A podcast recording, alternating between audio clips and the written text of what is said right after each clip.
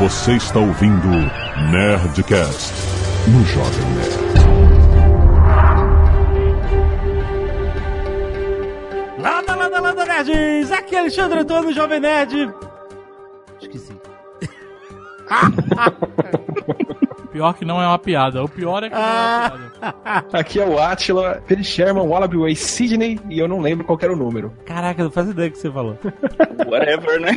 Aqui é o André Souza e um beijo pra 3.141 5926 5358 9793 2384 6264 3383. Não vale, não vale, não vale, não vale. Só se fosse ao vivo. Eu vou ensinar a técnica de como lembrar esses números. Aqui é o Azagal e eu tenho boa memória. Muito bem, nerds! Estamos aqui com o nosso time de ciência para falar sobre a memória. Como você vai fazer isso, Jovem Nerd? Sei, eu. Como você vai falar de algo que você não conhece? que você não lembra. O que eu posso fazer? Eu tenho a memória ruim mesmo, cara. É terrível. E-mails. Canelada.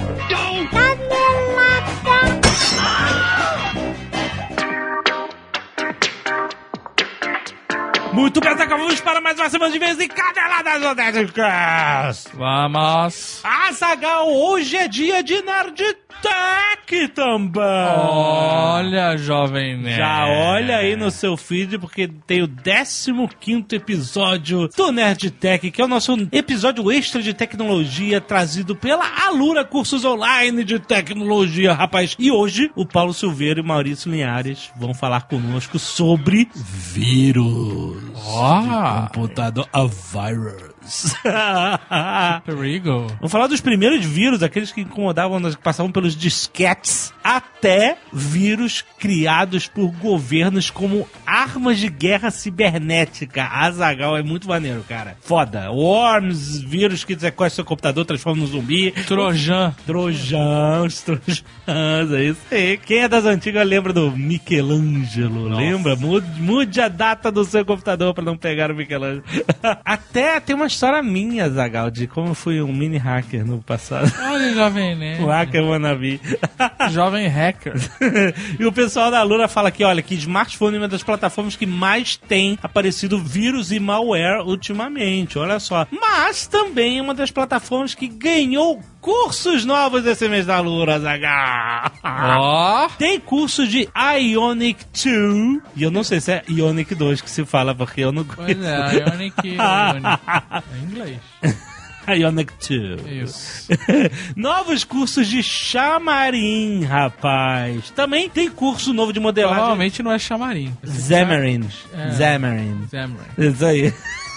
Tem também curso novo de modelagem de banco de dados, de cinema 4D e até VBA para Excel, que talvez possa ser VBA. Também que eu não sei. E não, olha, não é só isso. A Lura acabou de oficializar a sua versão mobile para Android 1.0 final, rapaz. Então você, olha só, Zagal, pode assistir os cursos da Lura pelo aplicativo mesmo offline. Excelente. É muito. Enquanto você tá indo pro trabalho, tem gente que vai pra academia. Academia. E aí o cara treina os músculos e o cérebro. E a mente. Oh, muito bom. O fisiculturista. Fisiculturista, isso aí. Eles avisaram que a versão de iPhone já tá chegando aí, então se liga, fica ligado na Alura para novidades. Todo mês aqui a gente tá aqui com eles e a gente vai avisar certamente. Agora você estuda a qualquer hora, em qualquer lugar, muito bom. Não vamos esquecer também que os nerds têm 10% de desconto nos planos da Alura acessando alura.com.br barra promoção barra nerd. Olha aí, vai conhecer mais de 370 cursos que eles têm. Ouve, o Nerdtech já está aí na sua timeline. Vale a pena que tá muito bom. E hoje nós vamos falar dos queridos da PicPay, Azaghal. Ó. A rede social de pagamentos onde as pessoas e negócios têm seus perfis e podem enviar e receber pagamentos. É muito fácil. A gente já falou disso aqui no Nerdcast. A gente já até brincou falando que a galera podia pagar um real pelo Nerdcast através do PicPay. Podia, podia. Mas olha só, não precisa, gente. Sério, não precisa porque vocês sabem que a gente tem publicidade. Peraí. Isso. Mas olha só, outros produtores de conteúdo que estejam buscando alternativas para monetizar seus negócios podem usar o PicPay como uma fonte. Por quê? O produtor de conteúdo pode criar seu perfil oficial do seu canal, do seu site, tudo no PicPay e pode fazer sua campanha e usar através do PicPay para receber doações. Lembrando que para usos pessoais o PicPay é gratuito, não tem taxa. A taxa será cobrada para quem utiliza o app comercialmente. E é o que acontece, você vai, cadastra um cartão de crédito no PicPay e você usa o PicPay para pagar qualquer outra pessoa que tem um perfil, entendeu? Lembrando, para fins pessoais não tem nenhuma taxa. Que é muito útil, né? Você tá só pra jantar, rachar conta, tá sem grana. Aí às vezes o cara, Papel, ah, não, né? deixa que eu pago. Aí tu vai no Exato. PicPay, pum, e Ah, aí vai direto pra conta do cara. ó.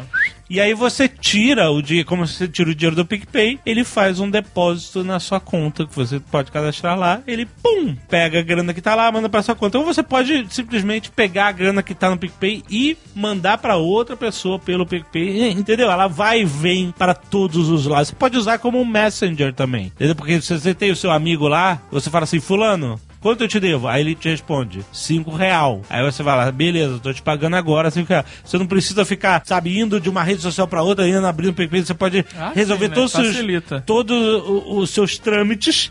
Lá dentro. Todas as suas dívidas. você resolve lá dentro. então baixa aí para seu smartphone aplicativo gratuito, link no post para você conhecer melhor o PicPay, rapaz. Azagal, nós estamos em maio. Sim. O que acontece em maio? Dia do trabalho. No dia 25 de maio. Dia da toalha. É o dia da toalha, rapaz! Está chegando e como vocês sabem, dia da toalha é dia de promoção na Nerd Store. Ó. Olha só, a gente há muitos anos incentiva a galera a tirar fotos, fazer vídeo, fotomontagem ou vídeos e tal, utilizando a toalha, certo? Tá. A gente faz isso só por uma brincadeira de homenagem ao nosso querido Douglas Adams. Sim. E o que acontece? Desde o ano passado a Nestor entrou na jogada. Assim, eu quero premiar a galera da Nestor, né? Quem compra na Nestor. Então a Nestor está promovendo o concurso cultural Desafio da Toalha 2017, que consiste em a mesma coisa que a gente sempre fala. Faz uma foto, ou uma fotomontagem, ou um vídeo, que você quiser, usando a toalha de uma forma criativa, divertida. Só que usando uma camiseta da Nestor. Aí a Nestor botou essa condição. Eles entraram na parada, botaram essa condição. Mas. Em compensação, olha o prêmio. Vão ser duas pessoas premiadas. Uma que é a melhor foto ou fotomontagem e outra que é o melhor vídeo. Ah. Cada um dos vencedores vai ganhar 42 camisetas exclusivas Nerd Store. O quê? Eu disse 42 camisetas Nerd Store, rapaz. Cada um. Cada ganhador, são dois ganhadores, um de vídeo e outro de foto fotovoltaica. Eu... Fazendo conta aí. E olha só, vão poder escolher as 42 camisetas, rapaz. Caralho, Não é tipo assim, promoção camis- é camiseta tá acabando, alguma coisa. Não, não. Pode ser lançamento, pode ser o que você quiser. Camisa que acabou de voltar, camisa que tá lançando, camisa que você sempre quis e nunca comprou. Você vai escolher as 42 camisetas da Nestor que você vai ganhar nesse concurso. Putz, grila, rapaz. Muito bom. Olha só, vale até o dia 25 de maio, ou seja, o dia da toalha. Já está valendo desde já. E aí você simplesmente pega essa foto ou vídeo, publica no seu Facebook ou no seu Instagram com a hashtag Desafio Nerd Store. É isso, tudo junto. Se você não botar essa hashtag, a gente não vai ter como achar. A gente vai procurar pela hashtag. Então tem que Sim. estar certinho. Desafio Nerd Store. E lembre-se, você tem que estar com uma camiseta na Store. E a toalha, obviamente. vai ser muito maneiro. Se você quiser mais informações, é só ir em nerdstore.com.br barra desafio da toalha. E o resultado vai ser anunciado nos perfis da Nerd Store, no Facebook, no Twitter e no Instagram, dia 7 de junho. Então, além de participar, siga os Exato. perfis oficiais da Nerd Store para saber se você vai ser o contemplado. Exatamente. Muito bom. O Desafio da Toalha Nerd Store 2017. Se você não quiser ouvir os recados e e-mails do último Nerdcast, você pode pular diretamente para... 18 minutos e 20 alguma coisa que eu já esqueci. Azaghal, vamos lembrar que dia 13 de maio, antes do dia da toalha, que é o sábado, é o dia da humildade. ah, quem mandou avisar isso? nosso querido Tucano, muito humilde. Ele vai estar na barcearia em Moema, vendendo rango humildão. Olha aí. Quem quiser encontrar o Fernando Russell, humilde, lá na barcearia, vá para Alameda na Purus 1469. Isso aí. 1469, sábado dia 13. Pega um autógrafo, coma uma comida de baixa renda. Seja humilde. Vá, vá na humildade. Vá no...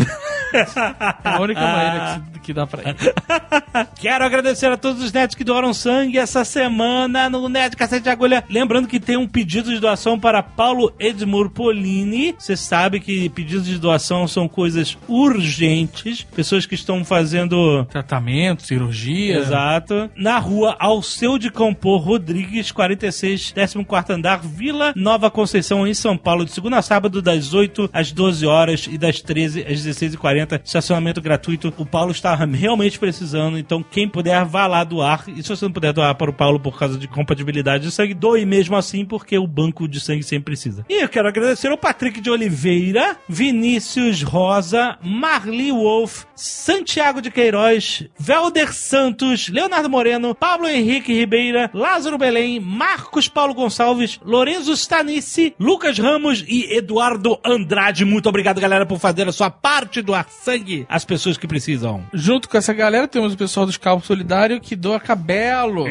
Letícia Reis de Souza, Eunísines Kawafune, Thales Brandino, Ana Carolina Granzotto, Dylan Fernando de Oliveira da Silva e Bruna Violim. Muito obrigado, nerds! E nas artes dos fãs, quero agradecer ao Nathan Monção, que fez o Guilherme Briggs, sendo ajudado pelo Guilherme Briggs, Superman, o jovem Guilherme Briggs, muito legal. A galera ficou muito emocionada com a história do Briggs, cara. Realmente é uma história de superação muito foda. Também o Nirlatotep pelo Ian Otobone Cruz. Olha aí, é quase um Otone, só que é um Otobone.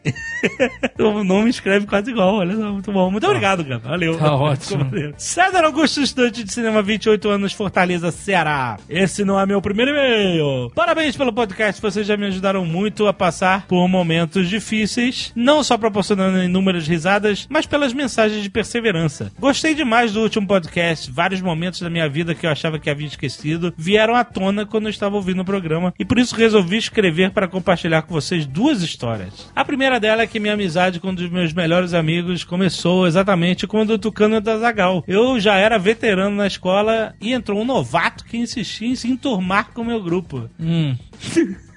Chegando ao ponto de trocar as minhas coisas de lugar para sentar perto da galera. Cara. Ainda por cima, tentar fazer mind games comigo, dizendo que eu havia me equivocado. Olha só, você não. Não, não, você botou lá essas coisas, você não botou aqui.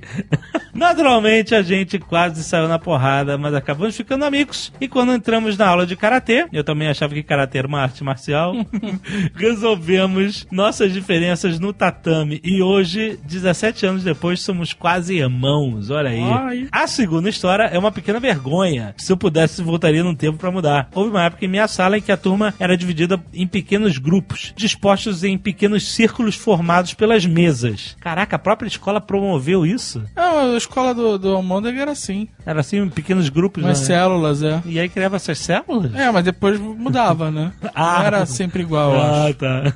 Eu e meus amigos tínhamos uma brincadeira muito sadia que chamávamos Buraco da Maldade. Ai, eu quero nem saber o que é isso. A gente jogava os materiais um dos outros dentro do buraco formado pelas mesas. Ah, o buraco no meio, sacou?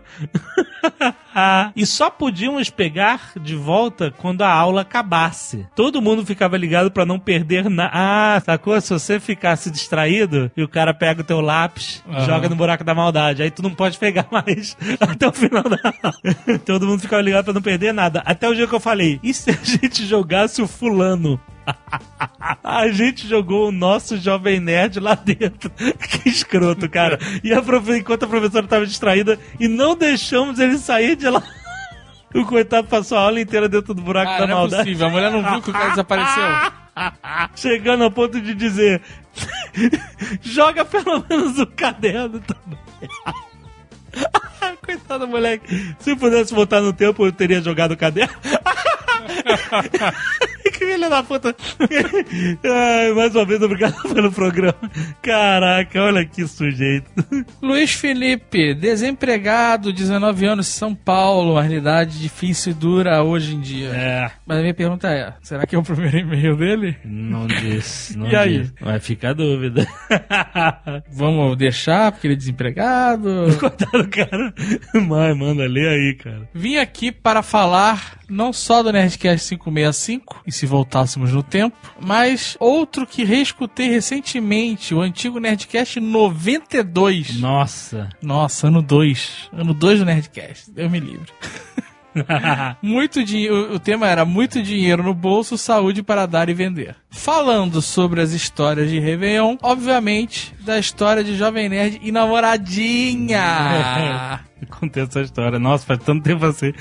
Esperei muito para que tivessem se lembrado do motivo que o Jovem Nerd teve para terminar com a garota que ele tinha conhecido ali mesmo na festa. A famosa Bom Dia Peito, Jovem Nerd. Mas é. Os detalhes dessa história incluem não apenas o término que ocorreu exatamente na noite de Réveillon, Aham. mas também o Jovem Nerd ficar mais três dias na casa da ex e, pasmem, namorar a Bom Dia Peitos no último dia das festanças. Caracterizando um bem dado, esse é o Jovem Nerd.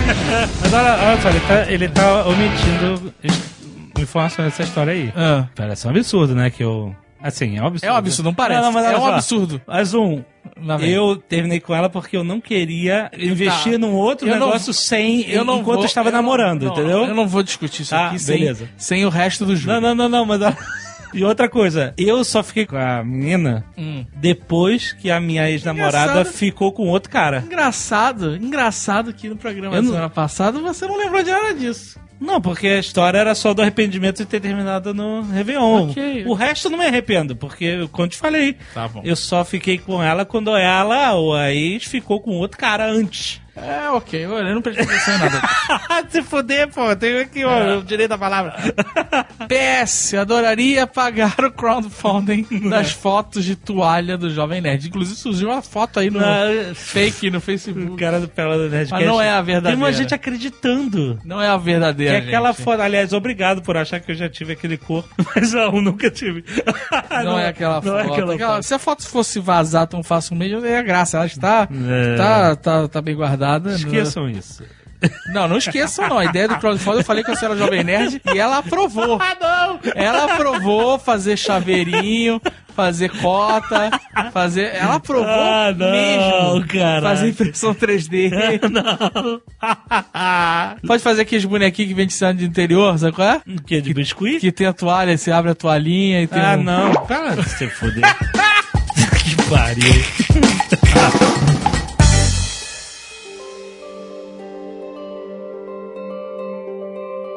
A gente já falou de memória em alguns Nerdcasts anteriores, mas então eu queria só meio que recapitular alguns conceitos básicos pra fundamentar. Vamos lembrar. Não, é, eu não lembro exatamente o que a gente falou. mas é o seguinte, é, eu lembro que eu tinha perguntado sobre o que é a memória dentro do cérebro. Lembra que a gente ficou pensando, tentando fazer um paralelo como se fosse um HD. Um HD escreve um arquivo no disco rígido, ele fica lá escrito, e aí depois você apaga ou não e tal, não sei o quê. E aí vocês falaram que não, a memória não funciona como um disco rígido onde você escreve uma informação, certo? A gente não tem um local no cérebro específico que tem uma informação X naquele local gravadinha. Não. A gente não pode falar assim, ah, meu Deus, não consigo decorar mais número de telefone porque a memória tá cheia. Não existe isso. Não. Não existe um limite de, ah, o ser humano tem o equivalente a quintilhões de terabytes, sei lá, de, de, de armazenamento. Existe um limite de processamento de informação, não um limite de espaço. Não existe um espaço físico no cérebro que depois que ele tá cheio, aí a gente tem que, sei lá, deletar alguns arquivos. Fazer um Isso. defrag. Sempre faz um defrag e dá os. Uma... Fazer um defrag. né? Mas oh, não. Então não é isso. A memória não funciona como um arquivo dentro do seu cérebro. Não, não é um, um storage. E essa visão, na verdade, ela vem muito depois. É muito engraçado isso. Depois que a gente começou a. Na década de 40, eu acho, que a gente começou a fazer analogias de computadores com memória, que aí a gente começou a fazer isso de volta com o cérebro humano. De achar que a nossa memória, a memória humana, funciona dessa forma. Aham. Mas o que a gente tem, na Assim- verdade. Assim como aquela ideia da memória como uma câmera de vídeo, né? Isso é muito engraçado isso. A gente tem certas tecnologias que a gente tenta explicar em termos de como que a nossa mente funciona, aí acaba que isso volta e a gente começa a explicar a fisiologia humana, como que o cérebro funciona a partir dessas tecnologias. No caso da memória, a gente não tem um espaço físico que, por exemplo, quando eu te falo o meu número de telefone, aí você vai lá e pega essa informação como um pacotinho e coloca lá dentro de um Uhum. espaço no seu cérebro e fica lá. Aí quando você quer saber o número do André, aí você vai lá nesse espaço, abre e fala assim, ó, tá aqui o número, pega esse pacotinho e usa de Isso. novo. Não é assim que funciona. Então vamos definir exatamente a memória dentro do cérebro. ela é um padrão de ativação. Você tem um- uma rede distribuída e quando eu te dou o meu número de telefone, você vai ter um padrão de neurônios que vai se ativar. Tô tentando imaginar uma rede de neurônios e uma corrente iluminada, como se fosse uma corrente elé- de impulsos elétricos passando, fazendo um caminho por essa rede. Tem uma outra analogia, é como se você tivesse as teclas de um teclado e cada memória fosse uma melodia. É, não, é uma boa, mas eu quero ver o que, que é dentro do cérebro mesmo, entendeu? Vamos imaginar um cérebro bem simples, que você tem cinco neurônios. Hum, do Trump. Isso.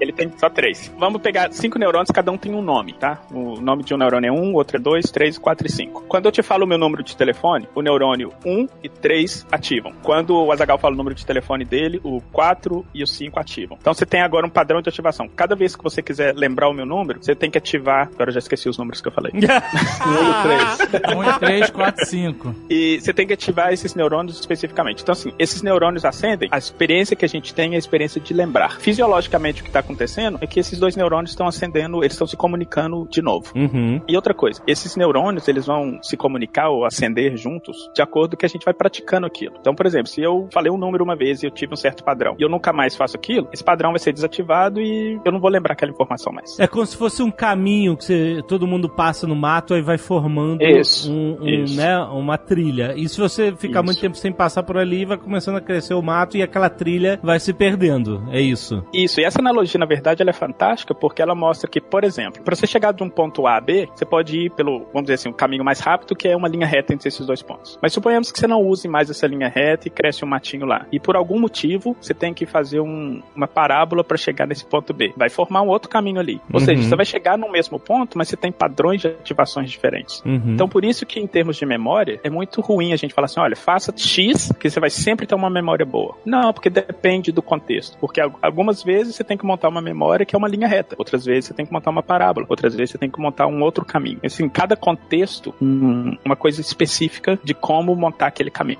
Deixa eu dar um exemplo também. Por exemplo, às vezes você tá vivendo a sua vida e aí de repente alguém abre uma- um álbum de fotografia, pega umas fotos antigas e começa a ver. Fotos, sei lá, da sua infância, sabe? Coisas que você não pensava há anos. E de repente você vê aquela foto e você lembra de todo um contexto em torno dessa foto. O que você fez no dia, as pessoas que estavam lá, o que mais aconteceu. Isso acontece porque quando você vê aquela foto, você começa a trilhar esses caminhos que a sua memória não fazia quando Na verdade, você começa a trilhar os caminhos que você trilhou quando você viveu aquilo. viveu aquilo, exato. E se você não lembra há muito tempo, eles estão. É aquele mato crescido, né? Você Isso. realmente nem lembrava que tinha um- uma trilha ali. Mas você vê a foto, de repente você começa. Seus neurônios começam a ativar com aquela configuração que tinham na época que você viveu aquilo, certo? É isso? É por isso que a gente lembra de outras coisas relacionadas? Exatamente. Isso é muito que você falou, é muito interessante que tem esse fenômeno que a gente chama de interferência de memória e que ele é explicado exatamente por causa dessa rede que a gente tem. Então, suponhamos que o caminho que você faz para chegar desse ponto que você está agora até essa memória é uma linha reta. Mas só que como você não lembrou, você não viveu muito essa coisa por muito tempo, por vários motivos o matinho cresceu lá nesse caminho. Aí só que você começa agora a fazer uma parábola para chegar nesse mesmo ponto. Quando você faz uma parábola, como o caminho é um pouco diferente, você vai passar perto de uma outra memória. Então, às vezes, se você fosse no caminho reto, você ia lembrar só do local que você foi. Mas como agora você fez uma parábola, você lembra do local, mas aí você lembra também do carro que você alugou naquele dia, por exemplo, ou da música que você escutou no caminho daquele lugar. Exato. É, dentro não- do, do negócio da melodia, você tocou as primeiras notas e aí você pode lembrar da música toda, né? Exatamente, exatamente. Então, isso acontece muito, a gente chama de interferência de memória, porque às vezes o caminho que a gente reconstrói para chegar numa certa memória, ele vai num caminho um pouquinho diferente do original e ele acaba tocando em outras memórias que não são necessariamente aquelas que você queria de fato lembrar naquele momento. E além disso, às vezes você inventa algumas coisas que parecem ser memórias verdadeiras, mas só porque elas fazem sentido, elas parecem ser memórias, mas não são, e a cabeça da gente inventou mesmo. Exa- isso que eu queria chegar à conclusão, porque quando você vê um vídeo de alguma coisa que aconteceu no seu passado e tal, uma festa, tal, você tá vendo um registro documental de uma verdade. Aquilo está registrado em fótons, em um formato de vídeo e áudio, e quando você toca, você tá vendo o que aconteceu. Muitas vezes até a pessoa pode, ai meu Deus, não era assim que eu lembrava que tinha acontecido. Isso porque a memória dentro da nossa cabeça não é um vídeo como num arquivo que tem um registro fidedigno de que aconteceu. A memória,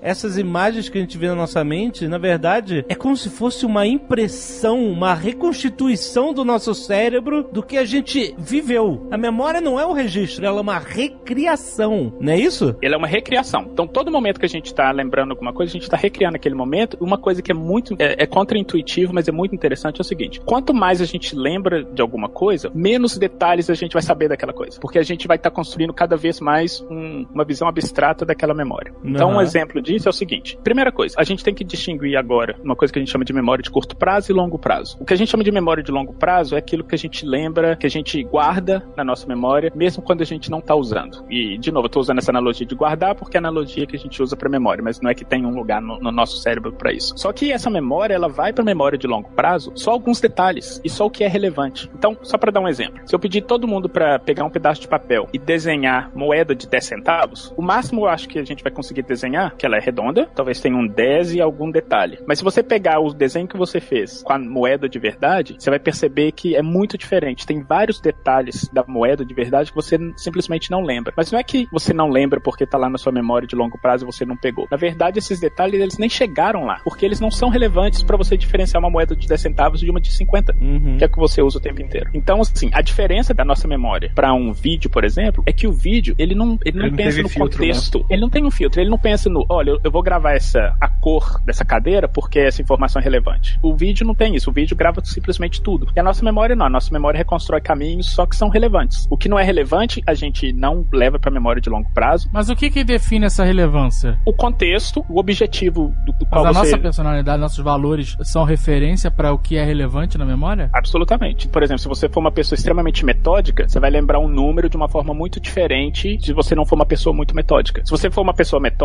por exemplo, você vai lembrar datas, que é detalhes que talvez uma pessoa que não seja tão metódica lembre. Preconceitos, por exemplo. É, se você vê um assalto, ou se você vê alguma outra coisa que ela reforça um preconceito seu, ou que ela vai contra, isso pode ser mais ou menos memorável, de acordo com o que você pensa sim. E com relação a isso que o Attila falou de memórias falsas, vários estudos mostram que, na verdade, certos preconceitos que a gente tem influenciam na forma como a gente lembra as coisas. Tem um estudo clássico que mostra é uma sala de aula, uma coisa em cima da mesa e essa coisa foi roubada. Aí eles mostram fotos de pessoas suspeitas e as pessoas começam a lembrar que viram uma pessoa negra passando pela sala ou entrando na sala de aula, por exemplo. E é só porque existe esse preconceito de que pessoas negras são pessoas que roubam e como eles estão nessa situação de identificar quem roubou, eles começam a criar memórias falsas de que eles viram aquela pessoa passando pela sala de aula, por exemplo. Então, sim, influencia sim a questão de personalidade e o que define o que vai ou não para memória de longo prazo. Você tem vários fatores, mas um deles é o contexto, o seu objetivo em lembrar certa informação e emoções. Geralmente coisas que têm uma carga emotiva muito grande, elas tendem a ir para a memória de longo prazo de uma forma um pouco diferente. Era a minha próxima pergunta, porque a gente também já falou em outros Nerdcasts de como uma memória associada a uma emoção ela fica mais marcada é, em você e ela é mais facilmente recordada, justamente porque ela está mais marcada. Por que isso acontece? Qual é o papel da emoção em definir e marcar essa trilha de neurônios que vai para sua memória de longo prazo? Ela é meio que um sinal do que, que é importante ali, né? Como que o cérebro vai saber o que momento que é mais importante guardar ou não? Se aquele momento acelerou seu seu batimento cardíaco, ou te deixou com medo, despertou uma emoção importante, é sinal de que tem alguma coisa ali de valor que você tem que guardar. E, e lembrando também desses padrões de ativação, que a gente está falando de fisiologia, a gente está falando de estruturas neuronais. E o nosso cérebro, ele controla todos os nossos sinais vitais. Então, quando eu falo padrão de ativação, não é só do tipo, olha, um número ativou aqui essa região do córtex é, verbal que escuta números. Não, mas ele ativa também o seu batimento cardíaco naquele momento, se você estava com frio ou com calor, ou Sim. se você estava tentando lembrar os números no momento de medo ou não. Ele grava isso tudo. Tudo faz parte, né? Toda ativação do cérebro faz parte da memória. Não só a informação que está sendo absorvida, mas como todo o estado do seu corpo e das suas emoções, certo? Isso. E por isso que para algumas memórias, as emoções elas trazem um, um sinal do que é relevante mais forte do que outras memórias. A analogia que eu gosto de fazer com relação à emoção é o seguinte, levando de novo para aquela analogia do caminho. Se você quer chegar do ponto A ao ponto B e você quer lembrar esse caminho, só você ficar passando por esse caminho várias vezes, aí você vai montar um caminhozinho lá, você vai pisar no matinho, o matinho vai morrer naquele caminho. A emoção é como se você chegasse com uma pá e fosse raspando essa grama. Uhum. Então, assim, você tá passando por aquele caminho, mas você tá com uma marca ali que tá, vamos dizer assim, tirando aquela grama de uma forma muito mais rápida e forte do que se você só pisasse nela. Quer ver como a situação pode ser mais memorável para alguém que tá mais emocionado? Hum. Na Campus Party de 2009, eu lembro de ter encontrado você e o Azagal trabalhando e eu fui falar com vocês. E na época eu era o mais ouvinte do Nerdcast. E eu, me marcou muito que a primeira coisa que eu perguntei foi, foi coisa muito de fã. Assim, foi tipo, nossa, Alexandre, mas quem é filho de quem? Quem é casado com quem no Nerdcast? Foi muito sem noção, assim, muito sem noção. Aí você, pô, respondeu, falou, tudo saiu. Aí eu saí e falei, meu, como assim? O cara nunca me viu na vida e eu chego perguntando da vida particular dos dois, na maior cara de pau, assim. E ainda falei, ah, vocês deviam fazer Nerdcast de ciência com cientista, ou, putz, alguma coisa assim. E eu disse pra você, foi tipo mais alguém que falou com você no. Eu não, realmente, não, acho que eu não lembro. Não, eu não lembro. Se eu disser que eu lembro, acho que eu tô forçando, mas acho que eu não lembro. pra mim, é aquele momento que você lembra de noite antes de dormir e fala, puta, que vergonha, por que, que eu fui perguntar isso pro cara, sabe?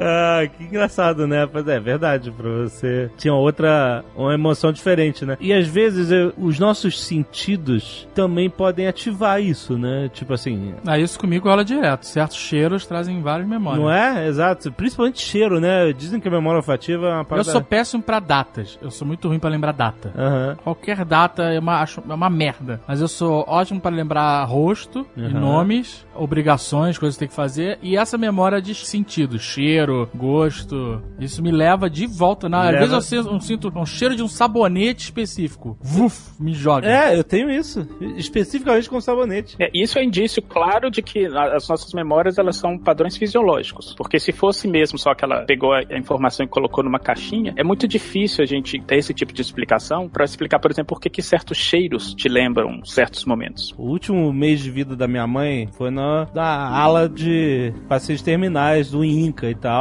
E eu morei com. Fiquei lá um mês, no, né? Fiquei com ela nesse mês final no hospital, morando no hospital. E eu tomava banho só com um sabonete que tinha lá no hospital. Sabe? Foi muito, foi, tipo assim, ah, foi muito punk, foi muito terrível, sabe? Pior momento da minha vida, como vocês podem imaginar. Mas, hoje, obviamente, eu tenho isso tudo superado, etc. E aí, cara, um dia eu peguei, sem, sem saber, abri um sabonete que era o mesmo sabonete, que eu não senti o cheiro há anos. E aí, cara, só de sentir o cheiro daquele sabonete, pô, cara, é a história inteira, né? Tudo ao mesmo tempo, que, sabe? Que nem um cometa de memória, cara. É, é feito dominó, você encosta em um dominó, sai derrubando todos os outros Exato! Carreira. Nossa, cara, como é impressionante isso. Sabe, era uma parada, como eu te falei, eu tenho isso superado, passou. Foi um momento da vida que foi triste, mas passou. Mas, cara, de repente, todas aquelas emoções, tudo aquilo veio por causa de um cheiro, né? É, é como se eu tivesse feito todo aquele caminho de neurônios que se ativaram na época, né? Que isso tá acontecendo. E uma coisa interessante que o Atila mencionou, e para assim, colocar de novo o papel das emoções, é que as emoções elas servem para sinalizar o que é importante ou não. E geralmente em momentos traumáticos, a gente não tem muito tempo de decidir o que é importante ou não. Uhum. Então a estratégia que o nosso cérebro utiliza é o seguinte: grava tudo. Então, por é. exemplo, numa situação é. muito traumática, você acaba lembrando de cheiros, você acaba lembrando de tato, por exemplo. Às vezes, ah, a gente tem um negócio no, no nosso corpo que a gente chama de propriocepção, que é a nossa percepção de espaço, a nossa percepção de que a gente está, a nossa percepção de onde que a gente está no espaço. Às vezes, as nossas memórias recordam até essa própria percepção, que às vezes a depender da forma como você está em pé em algum lugar, ela te lembra certas emoções. E isso aconteceu muito com. Foram várias pesquisas que foram feitas com pessoas que estavam em Nova York durante os ataques de 11 de setembro. E pessoas falando que, por exemplo, lembram de, assim, sente um cheiro de fumaça, vem toda uma memória, por exemplo, uhum. do que aconteceu naquele dia. Sim. Uma pessoa esbarra nela, vem uma memória de tipo, olha, aquele dia foi tão punk que as pessoas correndo e eu lembro das pessoas esbarrando em mim. E justamente o seu cérebro falando o seguinte: olha, como você tá nesse momento de perigo, emoção forte, bora gravar tudo e depois a gente decide o que que fica e o que que não fica. E justamente por gravar tudo que parece que aquele momento durou uma eternidade, né? Exatamente. Sim, caralho. A percepção de tempo também é, é diferente por causa disso. É impressionante. Agora, existe também o bloqueio da memória, né? Você falou, a gente grava tudo porque não sabe o que é importante, então vou vivenciar tudo isso é, aqui. Tem experiências traumáticas em que o cérebro dá uma Exato. apagada. Isso aqui não, chega. É demais, é demais pra esse cara. Exatamente, e isso muda, modifica a pessoa até, entendeu? É, como é que funciona nesse caso no cérebro? A gente não tem o que a gente chama de bloqueio de memória. A gente tem o que a gente chama do seguinte: você tem um certo padrão de ativação que se ele foi muito, muito, muito, muito traumático, ele vai fazer o seguinte: toda vez que você. É como se toda vez que você fosse. Você encostasse no, no dominó, que fosse derrubar toda aquela aquela, aquela carreira de neurônios, uhum. o dominó caía pro lado. Ao invés dele cair pra frente e encostar no outro, ele cai pro lado. Ele faz o seguinte: olha, eu não vou nesse caminho porque eu sei que esse caminho aqui é muito feio e eu não quero relembrar isso. Então eu caio de lado, que aí ele não. E é justamente o que a gente chama de trauma. O trauma, ele nada mais é do que você tem uma ativação de memória, que ela é muito forte no sentido de causar ansiedade. Ela reconstrói, por exemplo, os batimentos cardíacos que você teve no momento que aconteceu aquela coisa. E o seu corpo sabe que isso é ruim. Que é nesse sentido, do tipo, olha, eu não vou reconstruir, mas assim, esse padrão tá lá. Tanto é que se acontecer alguma outra coisa, por exemplo, se você encosta num dominó que não é esse primeiro, ele pode, na verdade, desencadear tudo aquilo. Vítima de estupro, por exemplo. Às vezes, a vítima de estupro, ela vai ter um trauma específico com, sei lá, homens. Homens conseguem bloquear certas memórias. E isso é, você não quer reconstruir toda aquela emoção, emoção no sentido negativo. Sim. É seu no momento do estupro. Mas pode ser que, por exemplo, no momento do estupro, sei lá, a pessoa foi estuprada numa sala de aula. Quando ela vê homem, o dominó cai pro lado, não reconstrói tudo. Mas quando ela vê a sala de aula, o dominó cai e sai derrubando tudo. Aí ela vai consegue, aí ela vai e lembra de todo um contexto do que aconteceu e como que aconteceu, e aquilo vai reativar toda, sei lá, batimento cardíaco, que ela sentiu, medo, é, ansiedade, essas coisas. A gente tem técnicas que a gente utiliza para, vamos dizer assim, apagar essas memórias. O quê? É, a gente tem técnicas que a gente utiliza para apagar como? essas memórias. É, é uma caneta que você puxa ela para cima e ela dispara uma luz vermelha?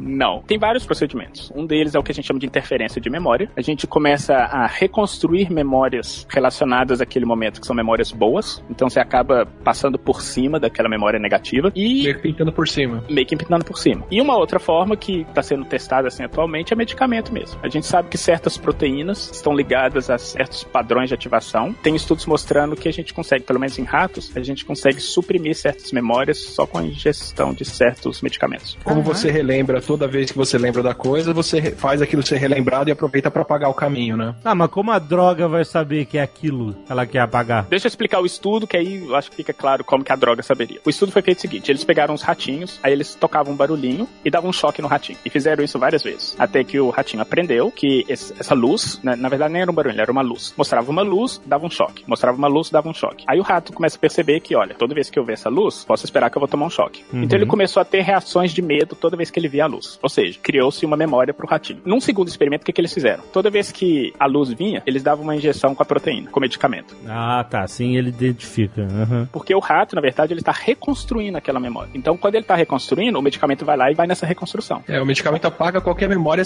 sendo feita naquela hora. É, Se você exatamente. lembrou e está refazendo. E o que aconteceu foi que, com o tempo, eles mostravam a luzinha e o ratinho já falava assim: Oi? Já não tinha mais o medo daquela. Caraca, que parada assustadora, maluco sinistro. Aí tá, aí foi engraçado que algumas pessoas começaram a falar assim: ah, não, mas na verdade isso não é, não é que o rato esqueceu essa memória. Esse medicamento deixou o cérebro do rato todo retardado. Tipo, não é que ele não lembra disso, ele não lembra de nada, porra nenhuma. Aí eles fizeram um controle do tipo, eles mostraram duas luzinhas, uma luz verde e uma amarela. E as duas davam choque no rato. Mas aí eles colocaram a proteína só na azul. Ele esqueceu a azul, mas a amarela continuou. Peraí, tu falou verde e amarela, e agora tu falou azul? Ó, tu tá querendo pegar a gente. Eu sei seus, seus pequenos truques aí. Vamos, vamos, então vamos de novo. Tem uma luz verde e uma azul. As duas dão choque no rato. Aí eles fazem o, o experimento com a proteína só na verde. Verde. Aí a verde ele esquece que a verde dá um choque. E mas a outra não. luzinha ele continua achando que dá um choque. Caraca, que parada assustadora, cara. Que- Mas isso nunca foi testado em humanos, né? Pra nada, assim. Não que a gente lembre. Que fascinante.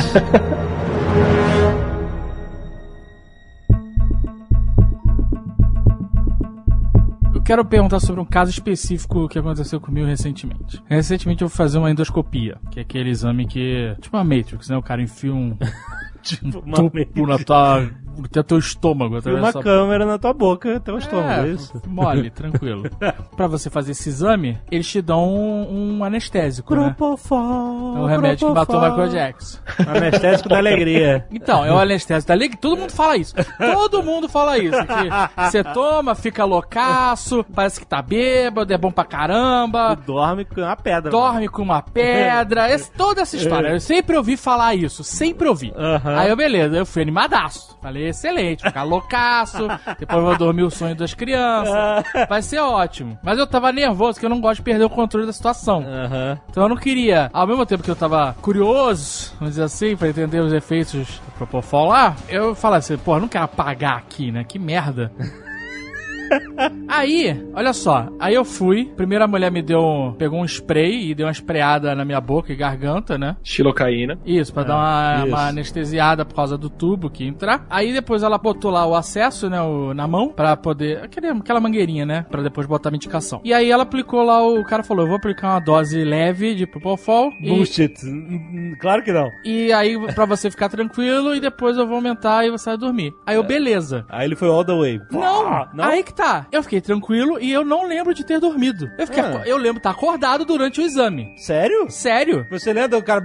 Lembro. Caraca! Eu acompanhei minha endoscopia de boa, do começo ao fim. Mas eu não. É, exato. E eu não estava incomodado. E ele falou: Ah, tá pra ir, vambora. E eu não tava sentindo nada, eu tava tranquilaço. Ah, Aí, o exame foi super rápido, durou, assim, eu sei dos tempos porque eu, quando eu entrei no exame, eu mandei uma mensagem, que você tem que ser acompanhado por causa do remédio, né? sim, sim. Então, quando eu tava entrando na sala, eu mandei uma mensagem pra portuguesa que tava no banheiro, eu falei, Aí você viu a hora. falei, tô entrando. Isso foi recente? Foi é, semana passada. Às 10h49, eu, eu mandei mensagem assim, estou entrando. Aham. Aí Eu entrei, deitei na maca, ela deu uma espreada, botou o negócio na minha mão. Isso levou um tempo, né? Pelo menos uns 10 minutos. Às 11h17, eu mandei a mensagem. Já terminei. É, foi rápido. Então, eu terminei, eles tiraram o acesso, eu levantei, sentei, peguei minha carteira, peguei meu celular e ainda mandei mensagem, beleza? Aí ela perguntou onde você tá. Eu falei, tô na sala de observação. Aí a portuguesa, que rápido. Aí eu falei, não apaguei. Aí eu descrevi isso, que eu não apaguei e tal. E aí tinha gente dormindo na sala de observação,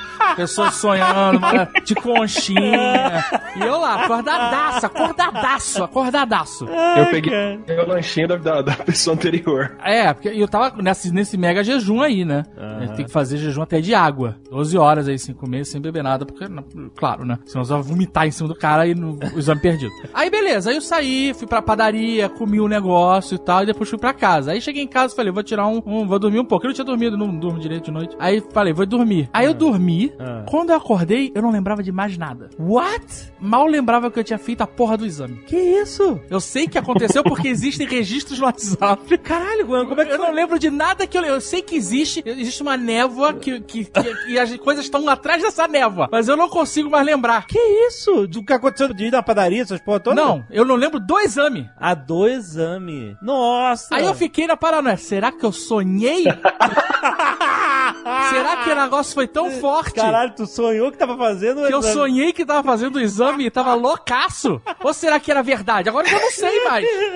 Caraca. Porque agora a memória do exame não é uma memória como eu tenho de outras coisas. É uma memória que parece memória de sonho, sabe? É meio, meio, meio. nevoada, né? É, meio assim, meio inventada quase, sabe? Caraca, cara, tem que ir atrás dessa médica e falar, pelo amor de Deus, eu dormi. Porra, eu, fico, eu tô muito agoniado com essa porra, cara.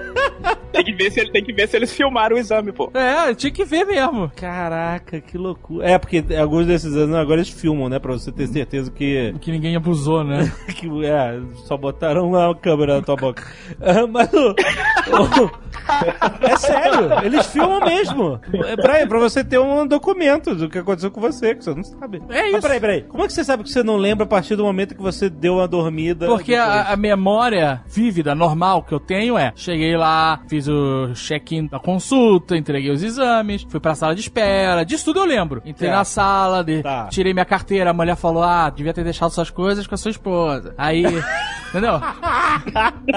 aí senta na maca, é, aí, ah, eu vou fazer um acesso aqui, vai doer, uma picada só, whatever, me importo. Aí agora eu vou esprear esse negócio na sua boca, aí o médico falando. Disso tudo você lembra? Tudo ok. disso eu lembro perfeitamente. O médico falando, agora eu vou aplicar levemente pra você relaxar. Aí a partir daí é blur. Porque você não passou essa memória pra memória de longo prazo. É uma memória bizarra. E aí a saída da sala, eu lembro de já estar na sala, olhar pra velha, ver a velha dormindo, aí outra mulher dormindo, aí a enfermeira perguntando, vocês estão bem? Quem que já saía? Eu levantei a mão, ninguém mais levantou, eu saí. Isso eu lembro, fui na padaria, bababá, eu lembro tudo. Mas só durante o exame que O momento do exame você não sabe se é sonho ou se você... virou blur. Ou se você não tava dormindo. Não sei se eu tava dormindo É e, sei lá, o remédio fez um. Eu não sei o que aconteceu. Não sei se explicar.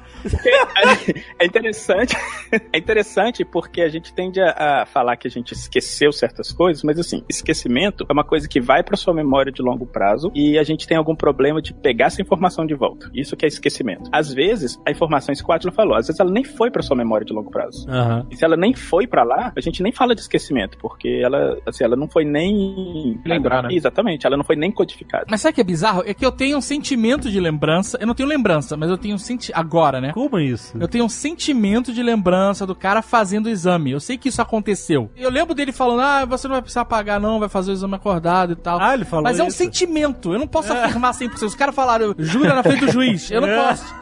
Porque não é uma parada vívida. não é uma parada que eu sim. tenho certeza, como lembranças de infância, o momento, sabe? Aham. É, é diferente. Aham. Mas eu lembro que quando eu saí do exame, eu tava com isso fresco na cabeça. Então parecia mais um sonho. Sabe quando você acorda e o sonho tá todo na sua cabeça E e, ele vai desaparecendo? Sim, sim. Parece sim. que é Tá indo isso. embora, né? É, a gente tem que diferenciar entre conhecimento e memória. Você tem um conhecimento de como esses exames funcionam. Mas, ó, é só pra ilustrar, eu nunca tinha feito esse exame. Só pra, né, ilustrar não, pra... Você sentiu que você tava voando acima do seu Não, corpo? E como a gente tem um conhecimento de como esses exames funcionam de uma forma geral, a gente tem um script de como agir, o que, que acontece e tal. Quando a gente não tem memória, a gente faz isso que o Attila falou, a gente começa a preencher esses espaços. Que a gente tem o script lá, mas a gente não tem uma memória muito concreta do que aconteceu, a gente começa a preencher os espaçozinhos lá. Eu só queria tomar um remédio, ficar loucão e dormir. É só isso. Então, é o melhor sono que tem, eu lembro. É, Michael é. Jackson morreu porque do... E não foi. Exato, é só, é só angústia e agonia. Nada na minha vida é, é fácil, cara. Eu vou fazer um exame que você toma remédio, fica loucaço, depois você dorme o sono dos justos e eu, te, eu vivo agora um momento de incerteza. É isso que eu vivo. Por que, que tem pessoas que têm memória melhor que a outra? Exato. E Tipo, o a que, que minha- as memórias são diferentes das pessoas? Por exemplo, a minha memória é, como eu já falei, para rosto, nomes e situações. Isso tudo pra mim é péssimo. É, a do Tucano é inacreditável. Ele lembra de tudo, cara. Ele lembra de data, ele lembra de anos, ele lembra, e ele lembra de coisas assim. Cara, é uma memória fodida, cara. Situações, o cara volta com as. Às vezes volta com as piadas perdidas inacreditáveis, cara.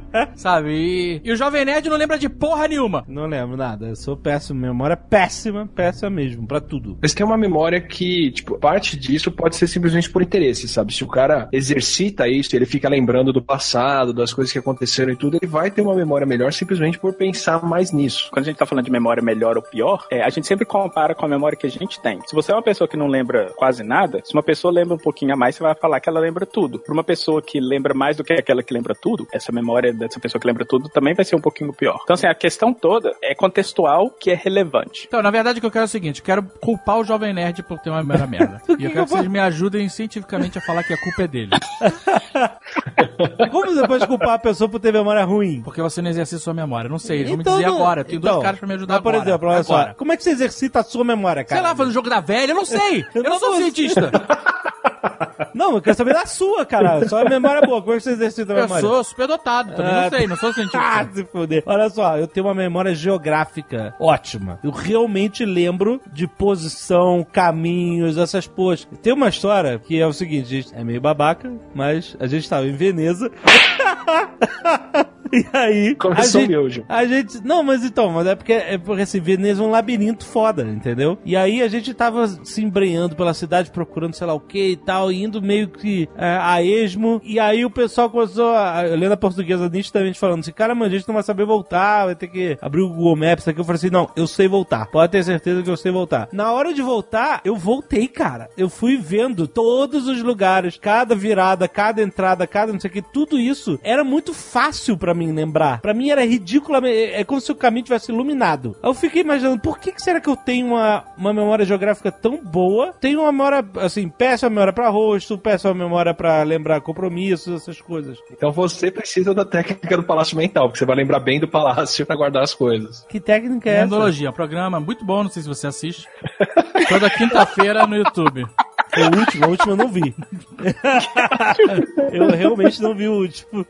Mas é, você viu o Sherlock Holmes da BBC? Um ou outro. Um outro. O palácio mental é uma técnica que você, principalmente para quem tem uma boa memória geográfica, a gente tende a lembrar melhor de espaços, lugares, mesmo quando você só é frequentou aquele lugar uma vez. Então, ao invés de você ficar tentando lembrar do objeto, você lembra de uma casa, de um lugar, de um terreno, do, do mapa do Minecraft ou do que for, e você coloca nesse terreno as coisas que você quer lembrar de uma maneira mais memorável. Se você quer lembrar do rosto de alguém, você lembra da pessoa fazendo alguma coisa na sala. Se você quer lembrar de uma lista de compras, você pensa nos, na lata de, de atum dançando, coisa assim, dentro dos cômodos da casa. E aí depois, para você lembrar daquilo, você só lembra, vai visitando cada cômodo daquele espaço e vai lembrando do que tem lá. Mas como assim? Você, por exemplo, eu conheci um cara numa reunião. Aí, pra eu lembrar do rosto do cara, eu tenho que imaginar o cara dentro de um contexto, é isso? O rosto do cara é a coisa mais difícil de lembrar, mas para você lembrar do nome dele, você tem que fazer alguma combinação que vai deixar o nome dele mais memorável e guardar isso num cômodo. Mas como é guardar um num cômodo? Que, que na, na, prática, como é que se faz isso? Basicamente, o que ele tá falando é o seguinte: seu lado forte da memória é o lado espacial. Isso. Você consegue lembrar, por exemplo, as ruas, você tem que virar aqui ou ali na frente, Sim. mas você tem dificuldade com o rosto ou com nomes. Você tem que trazer o nome da pessoa para esse mundo espacial. Então, por exemplo, você encontra com esse cara novo numa reunião de negócios e o nome do cara é José. Aí você começa a imaginar o caminho que você usou para chegar nessa reunião. Quando você virou à direita para entrar na sala de reunião, o nome da rua é Rua José. Ou você encontrou o cara com o louro José no ombro dele. Aí não tem como esquecer, né? Pelo amor de Deus.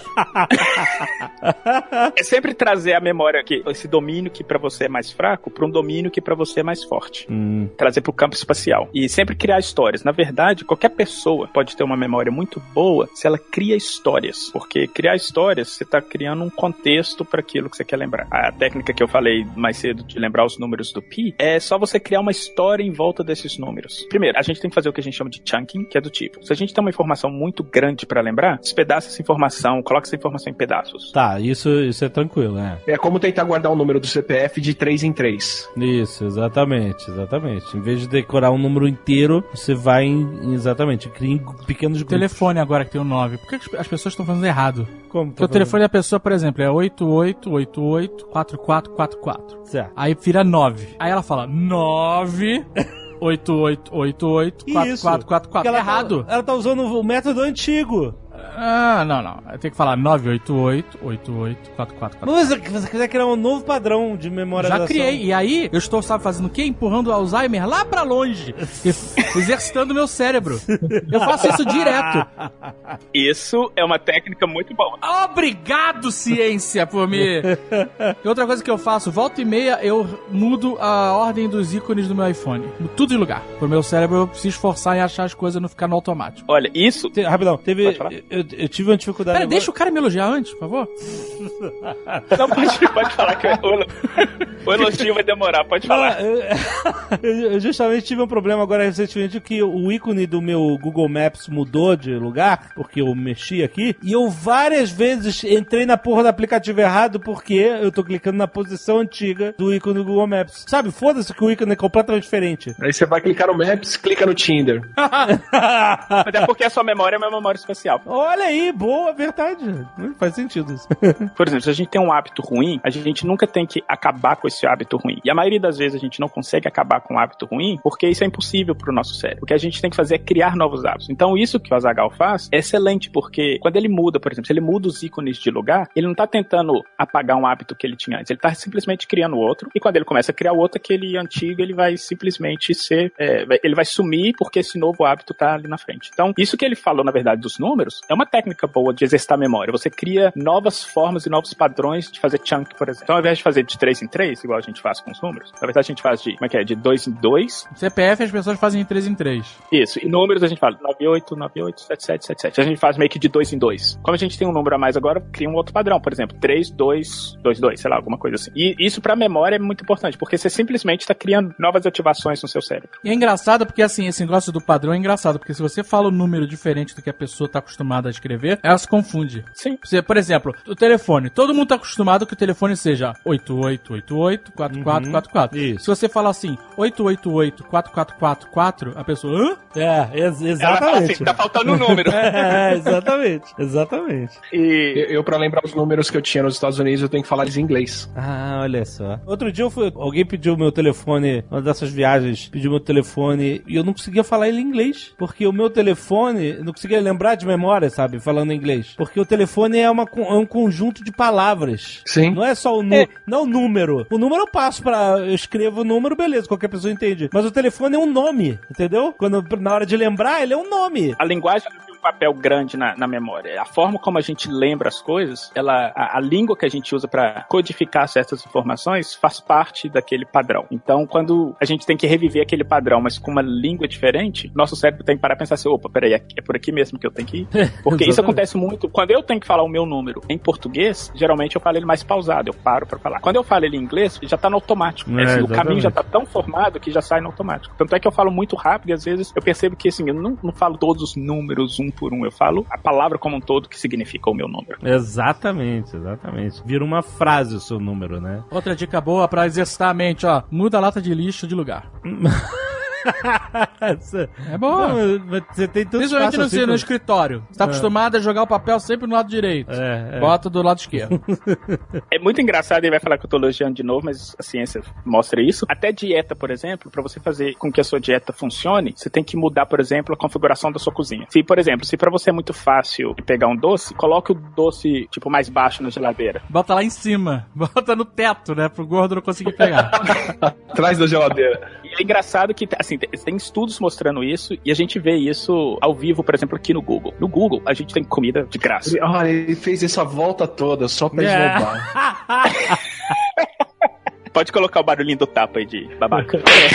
Mas, basicamente, a gente tem umas geladeiras aqui com comida. Então tem comida desde comida mais saudável até doce. Uhum. pouco saudável. Eles colocam os doces na parte de baixo da geladeira. Assim, você tem que literalmente abaixar pra pegar. E a geladeira, ela tem uma porta transparente. A parte de baixo é ofuscada. Ou seja, pra você comer... A parte do doce, né? A parte do doce é ofuscada. Ou seja, pra você realmente comer doce, você tem que ter o trabalho de ir até a geladeira, abrir, baixar e pegar o doce. Adivinhar que tá lá. É, meio que adivinhar que tá lá. E isso funciona, que acaba diminuindo a quantidade de doce que as pessoas comem, por exemplo. Inverso da gôndola do supermercado, que você tá lá parado e tá aquele monte de doce na altura do olho pra você esticar a mão e pegar, né? É, no supermercado as frutas eles botam as podres em cima, né? e numa área escondida, quente, parece que você tá na África, quente, úmida pra caralho. Nem a África, que a África não é úmida. Parece que tá na floresta amazônica, né? É quente, úmido pra cacete, e os doces, né? A tua, eles estão pulando. Eles estão inclinados. Se você esbarrar, eles caem no teu carro. Mas isso é realmente de mercado, né? Que, inclusive, os, as- os itens no mercado que estão ao seu alcance visual e, e de fácil alcance manual, eles pagam pra estar lá, né? Essa é a ideia. Não foi por acaso, né? É, não é pra transformar o mundo em obesos, né? E só voltando um pouquinho na questão da linguagem, eu acho que o Alexandre deve estar experienciando isso bastante com a filha dele, que quando a gente começa a produzir linguagem, geralmente a gente produz linguagens baseado em memória e baseado em chunks. Assim, as frases geralmente que crianças falam são chunks. A gente não aprende linguagem do tipo, onde está isso? A gente aprende tipo, cadê mamãe? Como uma coisa só. É, uma coisa só. É, exatamente. engraçado, né? Ela lembra isso como um chunk só. Tanto é que se fizer estudo pra tentar diferenciar se ela entende cadê e alguma outra coisa, provavelmente ela não vai entender, mas o cadê mamãe ela entende. É engraçado porque criança no começo parece que ela tá só repetindo a última coisa que você falou, né? Mas Oh, nem sempre é. Porque às vezes você fala assim: ah, você quer comer doce? Ela doce. é, teve essa fase, é verdade. Mas, mas uma vez eu perguntei pra Piccolo assim: Você quer sair com a gente? Sim ou não? Aí eu esperava que ela fosse falar não. Aham. Mas ela ficou me olhando e falou sim. Ah, já. já Então ela tava- desistiu o raciocínio pra responder. Aham. É, ela já passou dessa fase só de repetir, mas no começo, assim, de desenvolvimento de linguagem, a gente tem isso. Na verdade, tem um, tem um termo na pesquisa de desenvolvimento de linguagem que a gente chama de word final bias. Tipo, a gente tem um viés. A gente tem um viés de produzir a última palavra da frase quando a gente tá aprendendo, que é o que tá mais saliente pra criança. Carlos Volter faz isso até hoje. Hoje? Porra! Eu vi o Nerdcast sem edição do Carlos Volter, né? Repetir a frase de todo mundo. Tá aprendendo a falar até hoje. Coitado do cara. Mas essa necessidade de fazer o chunk é meio que o jeito que a gente aprende e guarda as coisas, né? Tem um tipo de memória que é o mais difícil de você exercitar e mudar, e é mais ou menos nasceu com isso de paciência, que é a memória de trabalho, né? Working memory. Quanta informação você consegue reter na cabeça num dado momento para processar. E a gente tem um limite disso, que é mais ou menos sete espaços. Tem gente com um pouquinho mais e tem gente com um pouquinho menos. Então o jeito da gente guardar um número maior do que isso é a gente fazer esses chunks e a gente guarda sete blocos, ao invés de sete números. Outra coisa que faz isso são os cursinhos pré-vestibular, né? Sim, Que ensina você A a, decorar as é coisas com as musiquinhas. Exato, exatamente. Ah, esse curso é ótimo, te ensina um monte de coisa. Não te ensina, você tá memorizando, seu imbecil. Não tá aprendendo nada. É, mas essas técnicas de memorização são válidas, né? Quando você cria E só, e só prova uma coisa: vestibular não vale nada. É, É a única prova. Você, quem é bom de memória passa. Não quem é inteligente de fato. o vestibular é bom para selecionar aluno que não vai te dar trabalho na graduação. Ótima definição. Quem, quem passa no vestibular é quem sabe sentar e decorar, e aí depois na graduação você só dá mais coisa para as pessoas sentarem e decorarem. Interessante. Mas a, a música é um jeito de fugir dessa limitação de tamanho. Você consegue guardar mais informação se tem uma melodia, por exemplo. Então a musiquinha do cursinho serve justamente para isso, para aumentar o tanto de coisa que a gente guarda. É, e também frases engraçadas, essas coisas, né? Que, que, que fazem você decorar fórmulas e etc. Também funciona porque você tá justamente associando a, a uma emoção, ao humor e tal, e ajuda, né? E a gente tem uma capacidade de memorizar sons, porque a gente é um ser, nós somos seres linguísticos. A gente tem capacidade de memorizar sons muito mais forte do que talvez outras espécies. E por isso que a gente consegue lembrar melodias. Mais que o papagaio? Linguisticamente, sim. Talvez em questão de lembrar sons, não. Mas linguisticamente, sim. Em termos de lembrar símbolos. E como a gente tem essa capacidade de memorizar melodias, mais do que talvez outros tipos de informação, é por isso que às vezes a gente lembra, por exemplo, eu acho que todo mundo já deve ter passado por isso. Você lembra como é que é a música, você lembra direitinho o ritmo da música na sua cabeça, você não faz a menor ideia de como que canta, quais são as palavras, mas você lembra direitinho o ritmo da música. E você Ah, consegue principalmente também- música entra na língua, né? Isso, e você fica até assim, você fala assim, gente, aquela música, aí você faz, pá, pá, pá, pá, você faz o, bar... o, o ritmo. Na cabeça. Quando você bota pra Na fora, cabeça. é uma merda. Eu É. lembro de todas as músicas na minha cabeça, mas sonorizar elas é impossível. Mas a questão toda é essa, você criou um padrão auditivo e esse padrão ele se registrou muito mais fortemente do que as palavras da música e outra coisa. Então por isso que trazer música para memorizar certos conceitos pode ser uma, uma técnica de memória boa, de memorização boa. Quer ver um outro exemplo desse negócio de uma memória sonora? Não a ver com música, mas a ver com sons como tom de voz. Teve uma vez que eu vi um post escrito pelo Schwarzenegger esculachando lá um hater. Ah, quando ele fala do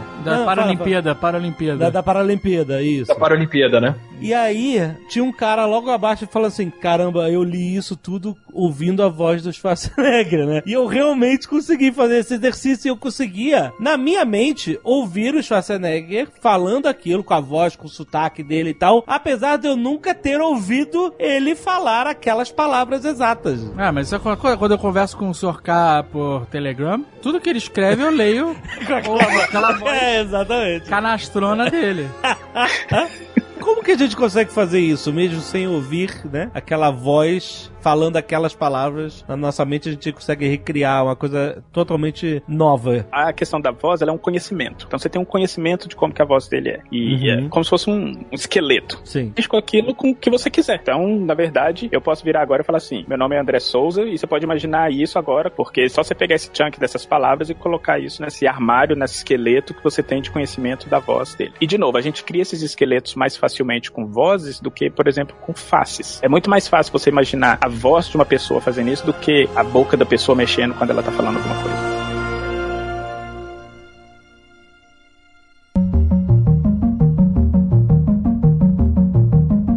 Por que a gente só começa a lembrar da nossa vida mais ou menos aos quatro anos? Três para quatro anos. É foda isso, é porque eu sinto que eu tô perdendo tempo com a Piccolo.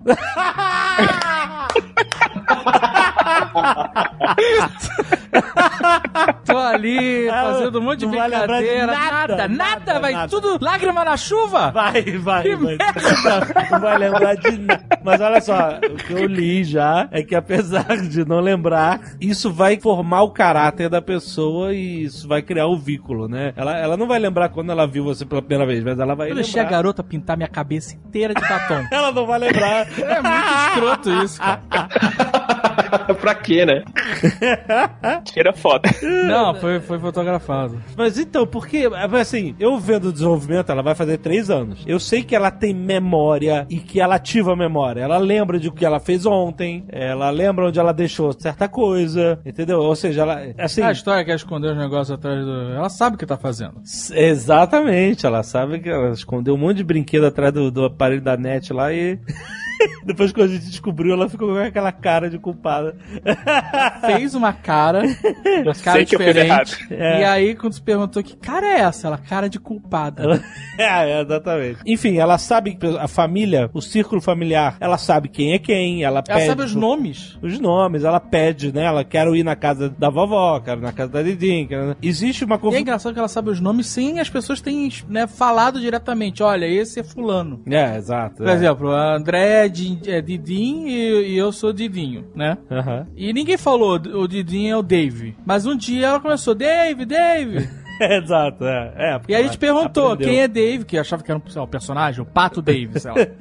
E ela apontava pra você. É, exato. Exato, ela sabe. Que ela vê, ela associa alguém me chamando, né? É, sim, sim. Mas então, apesar disso tudo, quando ela crescer, ela não vai lembrar de. Nada, tudo junto, cara. Mas isso vai formar. Mas aí, eu formar o caráter é obrigação dos pais, eu só tô aqui pra estragar. E ela tem que lembrar pra estragar direito. Por que, que apesar dela ter uma vida já baseada em memória, neste momento, com três anos, por que que depois isso tudo vai embora? E ela só vai lembrar de momentos chave e depois é que vai começar a lembrar mesmo da vida dela. O desenvolvimento neuronal, nosso desenvolvimento cerebral, ele acontece da seguinte forma: a gente nasce, aí o cérebro ele começa a fazer conexão, porque ele ainda não sabe o que é, que é relevante. Então, por É. exemplo, se você encosta na maçaneta, a criança vai prestar atenção no você encostar na maçaneta. Aí você vai espirra e põe a mão na boca, ela vai prestar atenção naquela, naquele ato de você espirrar e colocar a mão na boca. Ela vai começar a fazer conexão de tudo, o tempo inteiro. Aí depois acontece o que a gente chama de, não sei a expressão em português, mas em inglês é neural pruning, que assim, o cérebro ele agora ele vai começar a cortar Assim, tem uma conexões. poda neuronal, né? Uma poda neuronal, pronto. Hum, Você vai certo. começar a podar conexões que ou você não usa ou que não é tão relevante para sua sobrevivência. Muitas das coisas que você faz com uma criança, da sua interação com a criança quando ela tá muito pequena, acaba entrando nessa poda neuronal. Das coisas ela esquece. A geralmente a partir dos 3, 4 anos, essa poda diminui e ela começa a fortificar as ligações que já existem e criar novas, obviamente, mas fortificar as que já existem. Então por isso que a gente consegue lembrar certas coisas a partir dos 4 anos e antes disso a gente não consegue lembrar muita coisa, simplesmente porque muitas dessas conexões que foram feitas, provavelmente quando ela tava lá pintando a cabeça da Zagala, ela tava fazendo um tanto de conexão. Só que, por exemplo, a conexão que a gente faz é situação engraçada, pintando a cabeça. A conexão dela é, nossa, cor engraçada, pincel, moço rindo, gente em volta de mim rindo, barulhos. Ela fez todas essas conexões. E só que isso não é muito relevante. Isso acaba que essa memória acaba caindo. Na hora de podar, poda tudo, é Na hora isso? de podar, poda tudo, porque não é tão relevante. A partir, geralmente, dos 3, 4 anos, que ela vai começando a perceber o que, que é relevante e o que, que não é relevante. Mas ela, pra ela. mas ela vai lembrar do moço que é legal, né? ela vai começar a perceber que interações sociais que ela tem traz um benefício pra ela. Então ela percebe que quando ela, por exemplo, ela tá perto do Dave, coisas legais acontecem, ela ri, ela fica feliz. Essa parte da ligação não vai ser podada, porque ela vai começar a perceber que isso é importante pro resto da vida dela. Isso é bom, porque esse é meu objetivo. Ela não vai lembrar que ela pintou a cabeça, mas ela vai lembrar que ele é um cara legal. Sim. É, porque isso aí, perto dos pais, eles ah, ouve não, o tempo inteiro. Perto do, do, do Azagal, não, tudo pode. Quer jogar chuveirinho no banheiro inteiro? Foda-se, pode. Pode. Pintar a cara vermelha? Pode. É. Pode rabiscar o laptop do papai? Pode. Isso, vai jogar tudo atrás da parede da net que o Didinho tá vendo e não tá falando nada pra ninguém? Pode.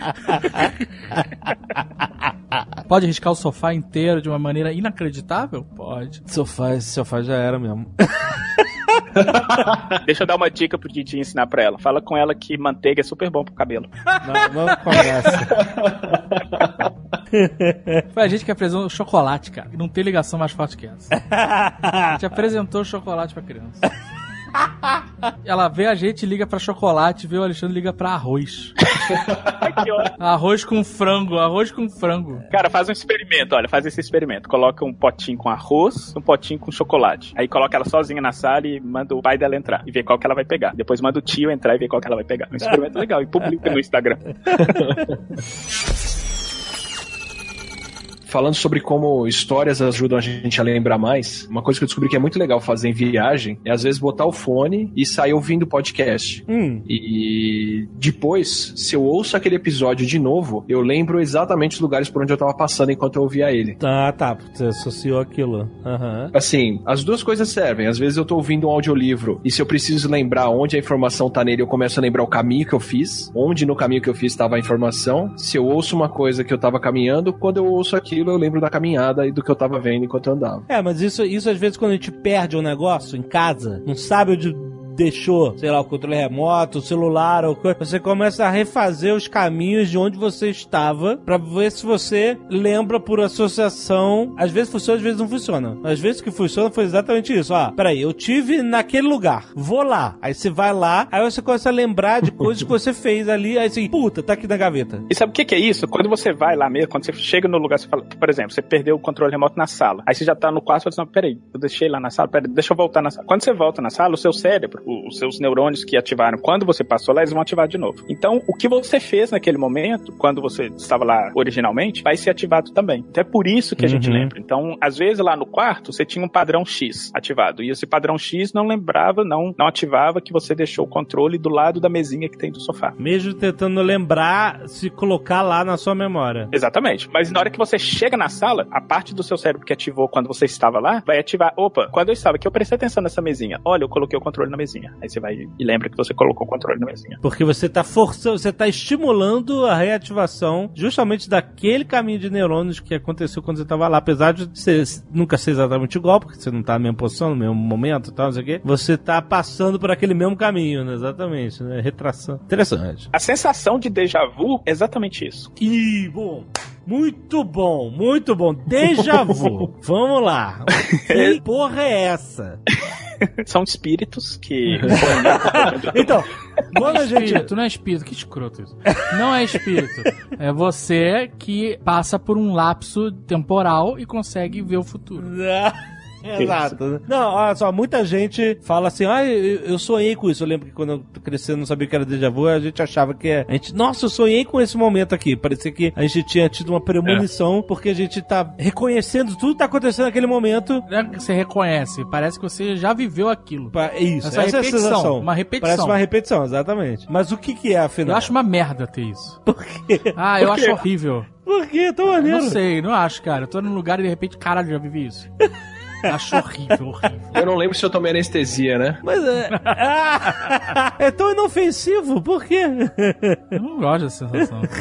Quando eu era mais novo, eu não gostava de voar de avião justamente pela falta de controle. Dirigir o carro, eu, tava, eu me sentia confiante porque sou eu que estou dirigindo, entendeu? Aham, sim. Mesmo sendo muito mais perigoso, muito mais. É, no futuro, não.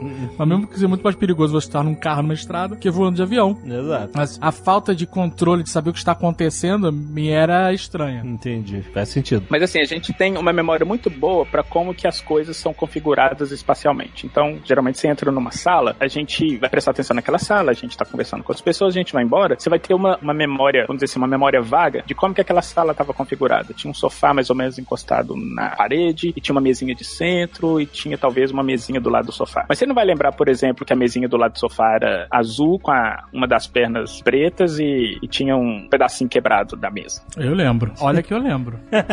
ah, porque você é. Ah, agora repara em tudo. Principalmente nos Ele defeitos. atenção em tudo.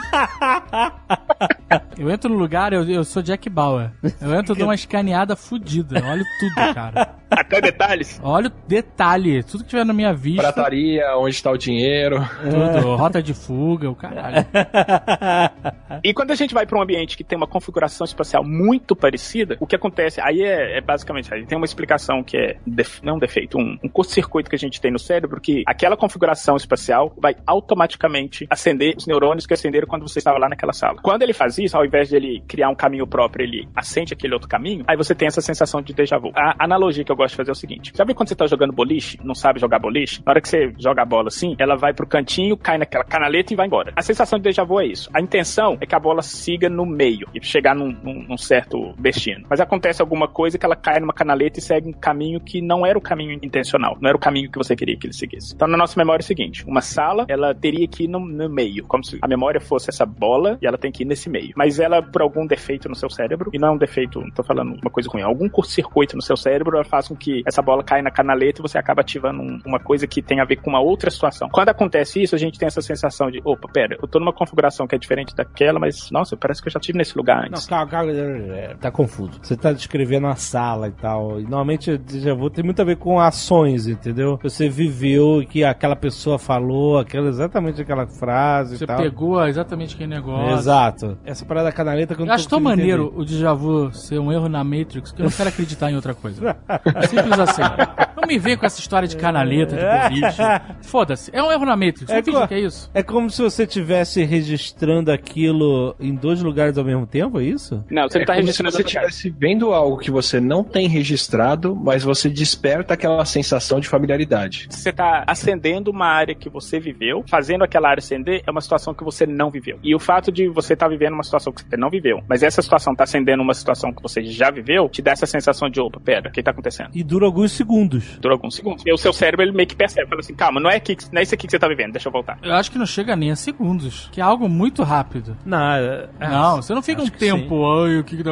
Não, é. Uns três é um segundos, pá. já. Pá. É isso. Só que essa, isso te gera essa sensação. Essa que é a parada. Sinistro. Não é que nem o Matrix passa o gato e depois passa o gato. Aquilo é só uma representação pra gente entender. É muito mais rápido. É muito mais um sentimento Sim, do um que sentimento. realmente uma, uma revivência. Sim. Não é que nem o Matrix passa o gato e depois passa o gato. Aquilo é só uma representação pra gente É entender. muito mais rápido. É muito mais um sentimento Sim, um do que sentimento. realmente uma, uma revivência. Sim, sim. E só você tem aquilo, né? Mas ninguém, obviamente. Se outra pessoa tiver, aí fudeu. aí, Se outra, aí realmente é um erro da Matrix, cara. Por isso que é importante quando a pessoa tem déjà vu, ela falar. Identificar? Déjà vu. Déjà vu, que nem é. Não precisa Porque se e outro falar também, déjà vu, é, É, vu. aí realmente Fusca azul, né? Tenta prever o que vai acontecer logo depois. Você tem a sensação, você fala assim, opa, eu tive essa sensação, acho que vai acontecer alguma coisa. Você tem a sensação de que você tá prevendo, mas você não tem como prever. É, É, isso. não né? tem como prever. é muito bizarro. Tem pesquisa mostrando que quanto mais velho você fica, mais a sensação de déjà vu ela é cresce com a idade. Então, sim, Ah, você, é? você tem, é, você tem mais experiências de, de, de déjà vu quanto mais você vive. Caraca. E é uma coisa que talvez esteja alinhado com o fato de quanto mais memórias você tem, maior a probabilidade de você ter esses erros. Porque tem mais coisa similar pra despertar o mesmo padrão, né? Exatamente. Tem uma coisa bem legal que faz muito sentido, que é quanto mais memória você tem, mais difícil é de lembrar cada coisa individualmente. Mas não é porque a memória tá ficando curta ou porque falta memória, é porque tem simplesmente muita coisa pra você parsear pra lembrar aquela memória específica que você quer. Agora, é, você falaram no começo, ainda puxando isso que o Atila falou, é uma, um caminho de neurônios que faz a memória, né? Explicando porcamente. Mas você falou que o neurônio 1 e 2 lembram um telefone. Mas esse mesmo neurônio 1 e 2, se você juntar ele com 7 e 8, ele é outra memória? E como cada neurônio está ligado a bilhões de outros, você vê que um neurônio só ele pode estar ligado a vários tipos de memórias completamente distintas. E é por isso que às vezes a gente tem associações de memórias que são meio loucas. Que é porque a gente tem um padrão ou talvez uma coluna de neurônios que é, é a mesma coluna que é ativada por uma memória Y e X. E essas duas coisas que supostamente não são ligadas, na sua memória vai ser ligada.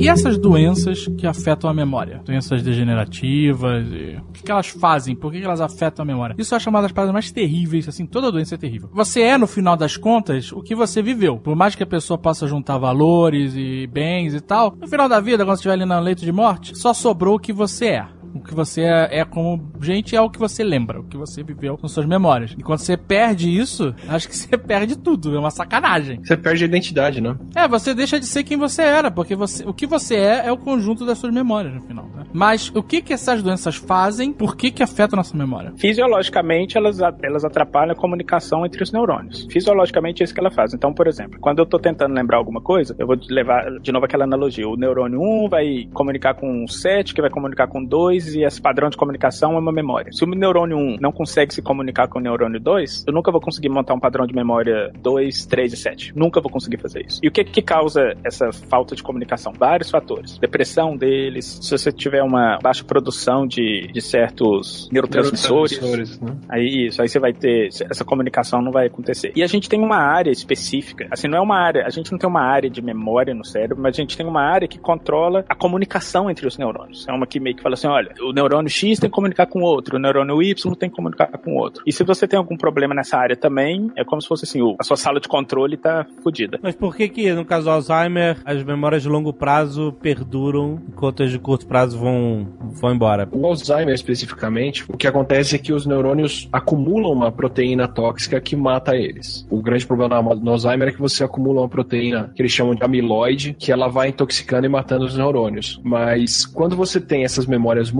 antigas, elas já foram associadas com tantas coisas e elas ativaram tantos padrões que para você derrubar essa memória, você tem que matar todos eles. Todos esses padrões que despertam ela. Já uma memória mais fresca e mais recente, só tem uma ou duas, um ou dois neurônios que despertam aquela memória toda. E se você perde eles, você perde aquilo. E só lembrar, toda vez que a gente lembra alguma coisa, a gente está reconstruindo uma memória. Suponhamos que eu, sei lá, eu visitei o Taj Mahal. Então eu criei uma memória daquela situação. Se eu estiver conversando agora, eu vou estar tá reconstruindo isso, mas eu estou num, num, ambiente completamente diferente. Então tem padrões de neurônios que estão sendo ativados agora nesse momento, nessa sala que eu tô, e que agora eles vão fazer parte dessa memória. E que se eu falar do Taj Mahal daqui a uma semana, o que eu vivi lá naquela época, mais o que eu vivi agora que eu falei, mais o que eu tô vendo nessa outra época daqui a uma semana que eu tô, que eu tô falando sobre o Taj Mahal. Cada uhum. vez que a gente tem uma memória, que a gente lembra alguma coisa, a gente tá reconstruindo aquilo e a gente tá meio que adicionando certos padrões. Quando você tá muito mais velho, aí esse Quatila falou, tem tantas associações adjacentes a uma memória que é difícil você derrubar aquela memória. Para você derrubar aquela memória, você teria que derrubar toda essa rede, e para você derrubar toda essa rede, você teria que praticamente acabar com toda a comunicação entre os neurônios. Aí você não teria só um problema de memória, você teria um problema de processamento de informação como um todo. Tanto que as últimas memórias que você perde são aquelas memórias que formam o teu caráter, assim. Tipo, ah,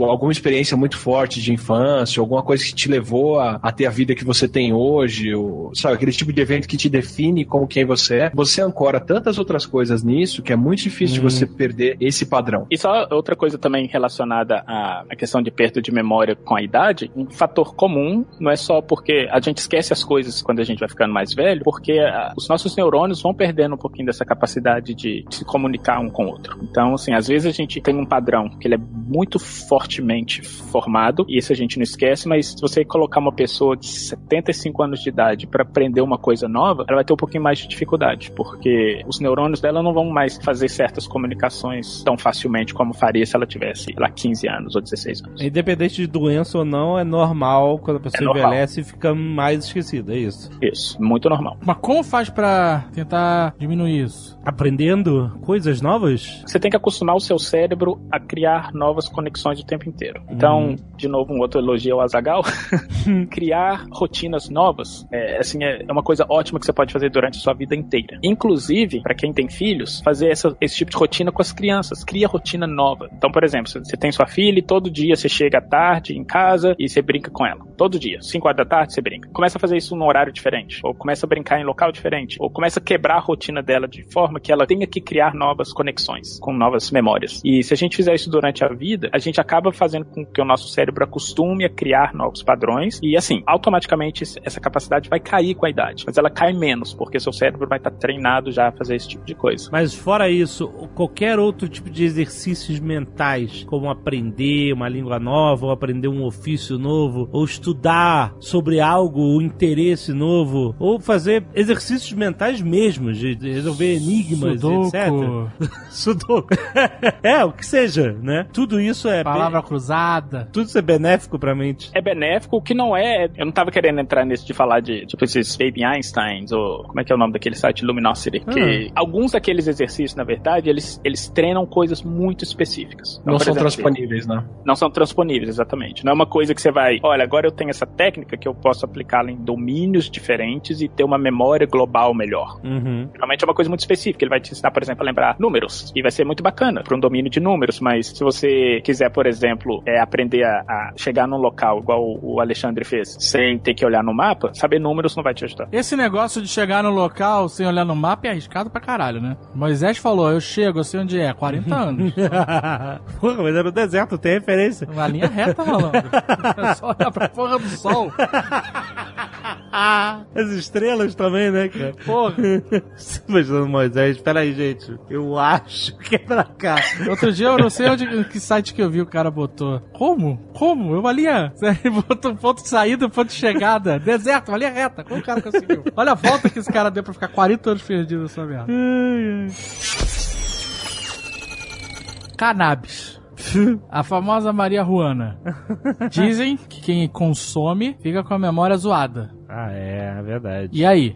Fato ou o quê? Não, é fato. E a explicação também é simples. A forma como um neurônio comunica com o outro é a partir de neurotransmissores. Eu já fiz essa analogia num outro Nerdcast, mas vou fazer de novo. O neurotransmissor é um office boy do neurônio. Ele pega o pacotinho do neurônio A, entra lá na sinapse, que é um espaço que tem entre um neurônio e outro, e entrega esse pacotinho no neurônio seguinte. Aí ele volta pro neurônio anterior. E ele vai continuar fazendo isso o tempo inteiro. É assim que um neurônio comunica com o outro. O que a maconha faz, ela vira e fala assim: galera, vocês estão de férias.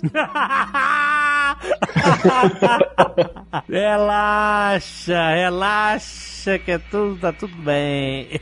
Aí os pacotinhos começam a acumular nas células, porque elas não têm como entregar para essa outra célula, e você não tem comunicação entre os neurônios. E você fica zoadão. Aí por isso que você fica zoadão em vários sentidos, porque para você se comunicar, você precisa de neurônios no seu córtex verbal para fazer isso. Você precisa de neurônios no seu córtex auditivo, mas eles não estão lá. Mas a cannabis, ela é tão fodida que ela faz o seguinte: ela chega lá nesses neurônios que precisam se comunicar para você processar a informação e fala assim: olha, galera, férias, pode aproveitar. Mas ela chega lá no seu centro das emoções e fala assim: galera, hoje o bicho tá pegando, vamos trabalhar mais. Que aí é por isso que o cara fica todo ansioso e fica mais depressivo, porque essa área, esse sistema límbico, ele vai trabalhar muito mais. Então, assim, ela, ela vai, a pessoa vai começar a perceber emoções de uma forma muito mais forte do que se ela não tivesse. Ele fica ansioso e depressivo? Não é isso que eu escuto os caras falando. É de, de contrário.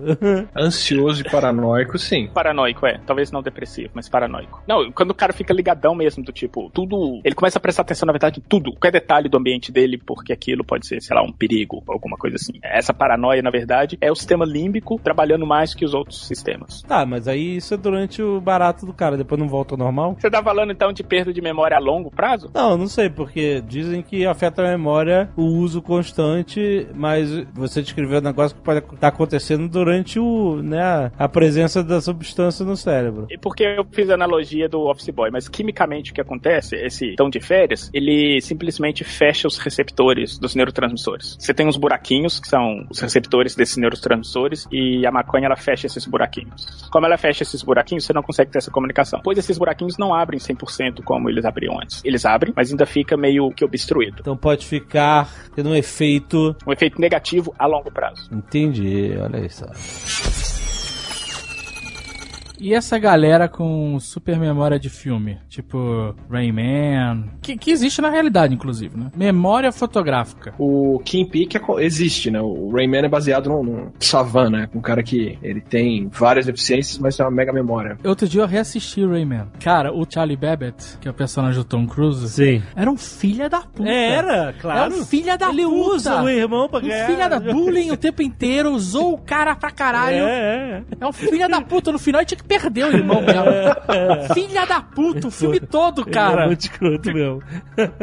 é engraçado que na vida real, o pai do, do Kim Peek meio que dedicou a vida dele ao filho e absteve totalmente da vida dele, assim. Eles levam a vida de cidade em cidade, com ele fazendo apresentações, demonstrando as coisas que ele já leu ou memorizou e tal. Ele é o único caso mais sério de memória fotográfica, assim. Se você pega um pessoal como Steven Wiltshire, que é um artista britânico que ele, que ele é autista, segundo ele mesmo, e ele pode voar de helicóptero, subir numa sacada, olhar para um cenário por um tempo e depois ele consegue pintar aquele cenário em detalhes, né? Que é o que mais se aproxima de uma memória fotográfica. Mas ele mesmo admite que quando ele tá pintando, ele tem uma certa liberdade criativa, assim, que ele não necessariamente tá lembrando de tudo que ele pinta. No caso dele, parece ser uma coisa que mais tem a ver com treino do que com habilidade inata mesmo, porque ele não tem essa memória para outras coisas. Se você der para ele uma, uma foto de um supermercado e falar, ó, pinta tudo que você tá vendo aqui dentro, ele não vai guardar aquilo e, e saber pintar muito bem. É capaz dele ele ter se treinado para reparar nos detalhes e nas coisas mais importantes na hora que ele for pintar. Assim. Mas o Kim Peek, especialmente, é o, é o único caso que a gente tem de alguém que parece que ele consegue lembrar de uma página que ele leu, por exemplo, inteira uhum. e recitar tudo aquilo. Só que não é uma memória que faz sentido para ele. Não dá para você pedir para ele interpretar aquilo, sabe? Tipo, ah, qual é a relação que você vê entre, sei lá, a 15 quinta página do livro que você leu e o que aconteceu ontem? Ele não, ele não vai juntar as duas coisas. Ele, ele, ele não tem, ele não faz associação com essa memória. Tipo, não é uma memória para ele. É um blocão inteiro de informação que ou ele usa tudo ou ele não usa nada. Sabe o que me impressionou agora? Ter lembrado o nome do personagem do Tom Cruise no Rayman. Isso é impressionante, realmente. Eu fui até conferir no Google se estava certo e é isso mesmo, Era Charlie Babbitt. Mas quem que lembra de tudo no Nerd Office? Ah, no Nerd Office? No, no Nerd Ué. Office sempre tem alguém que lembra da cena ou do personagem ou do... Ah, legal, mesmo. Essas paradas velharia, ele lembra tudo. É, olha só que engraçado, uma vez eu fui. Vocês sabem, né? É sabido que a China falsifica o mundo inteiro, né? Tudo que é possível falsificar, a China falsifica. E nessas feiras, eu fui uma vez numa feira de presentes, sabe? Essas feiras que tem estandes, expositores, e as empresas vão lá e mostram os produtos que elas criaram, que elas fabricaram para as outras lojas lojistas comprarem e revenderem. E aí todos os estandes proibiam o uso de máquina fotográfica, porque muitos itens eram protótipos ou peças originais e eles queriam evitar a falsificação. E aí eu vi um chinês agachado olhando para um negócio sem parar. Assim, eu falei esse chinês intensamente. Esse chinês, hum. ele tá memorizando essa merda. E ele não ficou muito tempo, ele ficou tipo um minuto, dois. e aí eu fiquei olhando o chinês, ele saiu e eu fui andando atrás dele e ele parou e começou a desenhar o negócio. Desenhar? É. Longe da coisa? É, se afastou. Pela memória. Pela memória. Caraca, que filho da mãe. A melhor memória fotográfica é do Pixel. Ele tem uma câmera de 12 megas. Seu malandro. Olha, eu vou falar pra você que o Google fazendo propaganda de graça no Jovem é de uma sacanagem sem tamanho.